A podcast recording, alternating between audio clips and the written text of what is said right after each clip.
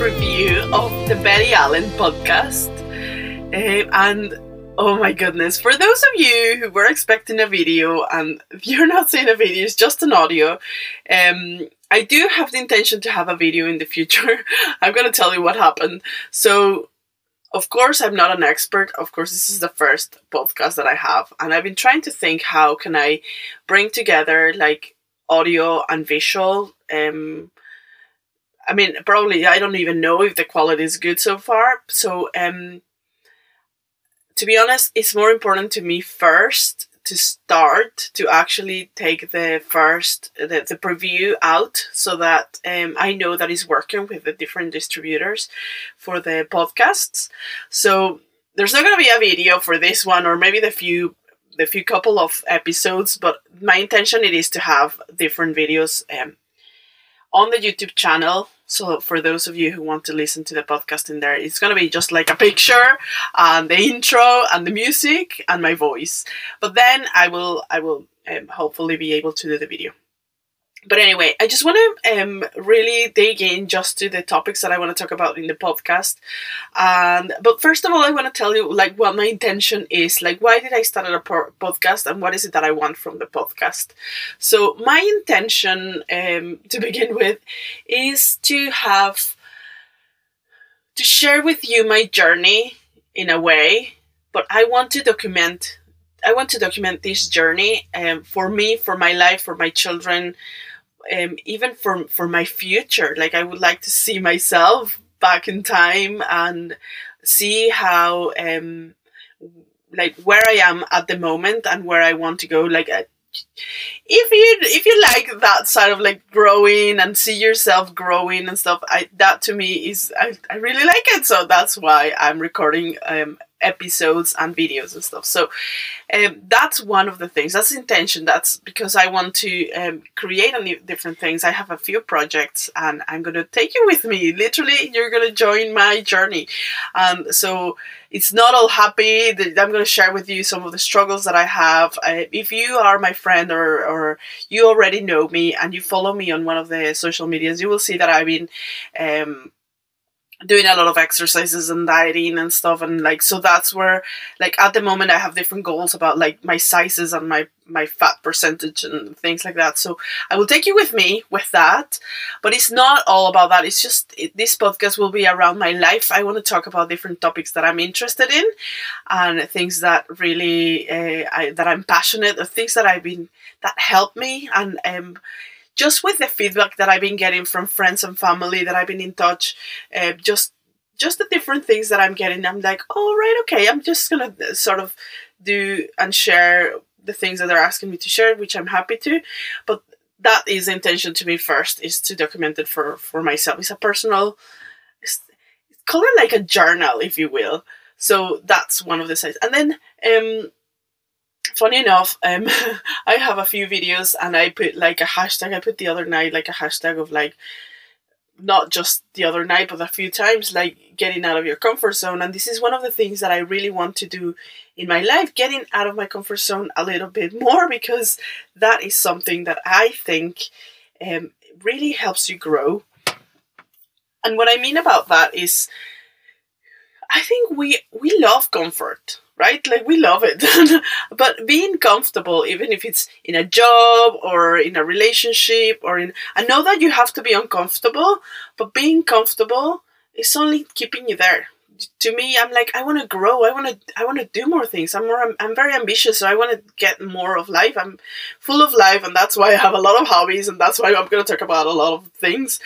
But, um, it's more about yeah, I do things that are comfortable. And, and, if you ask me what is my ideal day like, I will tell you a lot of things that are comfortable for me. Like I would love to be beside the fire with my blanket and my coffee or a glass of wine or something, you know. So, and and that's not that's not a bad thing. But being comfortable is what is keeping me on the same place and i want i always want to learn more i want to experience more of life etc so um, that's why i said like getting out of your comfort zone that's what it actually means to me. So um so i'm to take you in my journey with that. Uh, and obviously just uh, and what like i said i want to share with you some of the topics that i'm interested in. So that's intention. What am I going to talk about? So, if you know me, you probably know that I'm full of energy. I have a lot of things, like I, I have a lot of things that I do during the day, and so uh, a lot of people are like, "How how do you get so much energy?" And I can tell you, caffeine, and then we'll talk about that another time. But um, I do organize my life pretty good. I I plan regard like I give myself deadlines. Like I, I do a lot of things, and I also start really early in the morning. Well, I used to, no, I not the last couple of weeks. I don't know because I'm Mexican and I'm cold and I want to be comfortable.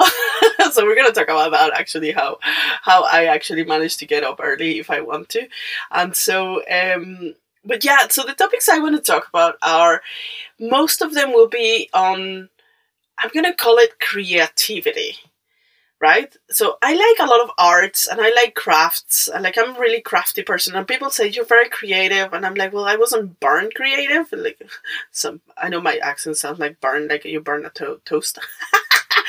oh my god, I have to document all the words that I said wrong in English. Oh, I will give you a list. In fact, it will be one episode and it will be so funny for you to hear all the different words that I said. That sounds so funny. Okay, anyway. What did I say at the burn? I was not born.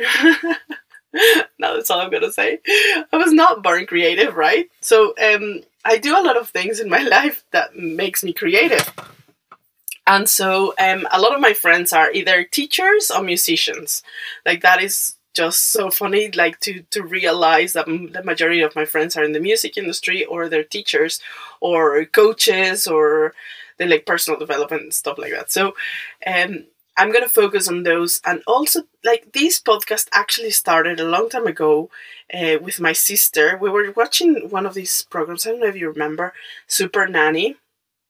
It was like, I think it was an American show and it was this nanny going to people's houses and i used to hate that show but i used to watch it all the time. And i used to hate it and i'll tell you another time why i used to hate that. Like i was not agree with any of the, the, the things that she was doing with with the kids and the parents. But um my sister was like oh you should give like you should start like a podcast like a parenting podcast. And i was like i mean I would like to, but like I'm not a mom, so I can can't really give advice to parents if I'm not a mom. But like whenever I have kids, I will definitely do it. And now that I have kids, and now that I want to start a podcast, I'm like, holy shit, this is not as easy as I thought it would be because it's so different. Having so much experience with children. By the way, I had experience with children like most of my life, and I love them, and I have created this ability that I am really good with children, but um, I feel like I couldn't give them advice. So I'm like, no, you know what? I'm gonna keep it like more of who I am, who I am myself, like what I've gone in my life, what topics I'm interested in. So um, so I will talk about parenting. It won't be it won't be the majority of the things that I'm going to talk about, but I will talk substantially more about parenting. So it's going to be a lot of education and parenting, but it's not going to be all. It's going to be about the things that I'm interested in, um, people that I know that I admire and respect, and also keeping it as a, a like I said, like a blog of my journey of my life, and um, literally be an open book and and share that with you. Um, so I do want to talk with my friend. For example, I have a, a friend that is a musician, the one that actually did the music for my podcast. I want to talk to him.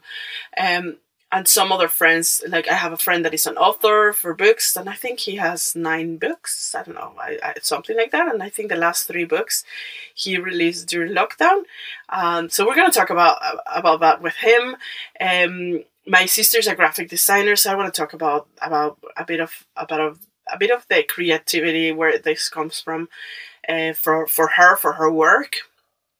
Um, and other other creative people on the filming industry behind the scenes mexican tv i have a few people that are um, that are in that in that world that i really like entertainment and so i want to talk about that. I also want to talk about about humor and comedy like um not only like mexican comedy like how it's actually quite similar. Um, Irish and Mexican humor are very similar, so I, I want to talk about that a little bit.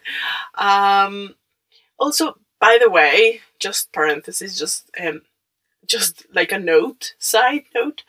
Uh, most of my podcast or my blog will be in Spanish.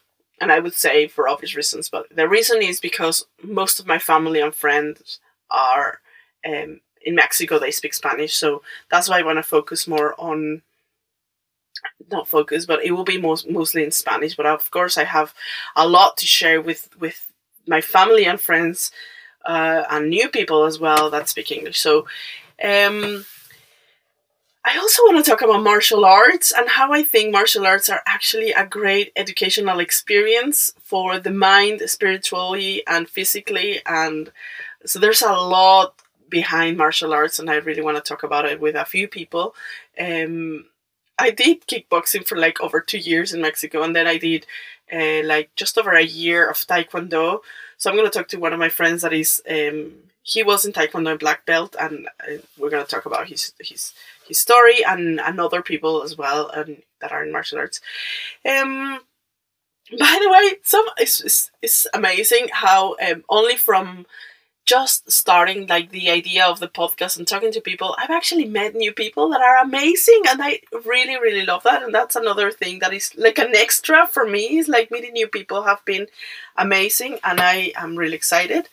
Um and I mean, hearing some of the things that people would like to know about the podcast or myself, and some of the things that I have said is like what it's like to be from Mexican to live in Northern Ireland, for example. So I will share a few videos of that. Um, if you speak English, uh, you it's more like most likely that you if you're listening to this like now in November, you're probably from Northern Ireland, so you won't be interested what it's like for a Mexican to live in Northern Ireland, or maybe just for the gossip. I don't know, but in Mexico they're actually quite interested. So that's something that I didn't even consider, but I think that's quite cool. What I did consider though was um, I wanted to talk to a few friends and family. For those of you who don't know, I have family all over the world, like literally different continents, you know. So I I want to talk to a few of them uh, about what it's like to leave your country and live in in a different country where you have to learn a new language or learn new cultures and adapting yourself. Um, that I'm going to talk about that too. And so that's pretty much it. That's all I wanted to talk about in this first preview. And um, there's going to be a lot more, even things that I didn't even mention that are going to be in the in the in the podcast or in the videos. But I want to also let it flow because it's a journey. I'm gonna be there's gonna be things that I don't even know that they're gonna be in this in this podcast and they're gonna be here in the future. So that's really exciting. Um, so the first episode I have it planned. If everything goes well, it will be out on the first of December. Um, in mostly will be in well wherever you are listening to it now, but it will be in YouTube, Spotify, Deezer, Apple Podcasts, and others. But those are the the main ones. So, on the first episode, I'm going to tell you about the story of whenever I lost my flight from Vancouver to Mexico City, and it took me like three days and a half to get home because I decided to buy a bus ticket. Why not? I'm around the corner, so why not? Uh, so how that story changed my life um, back then, and how that life actually that story changed my life now where I am. So uh, I really hope to see you on the first of December, and thank you very very much for listening to this first preview. Um, and I can't wait to hear back from you. So thank you. See you later. Bye.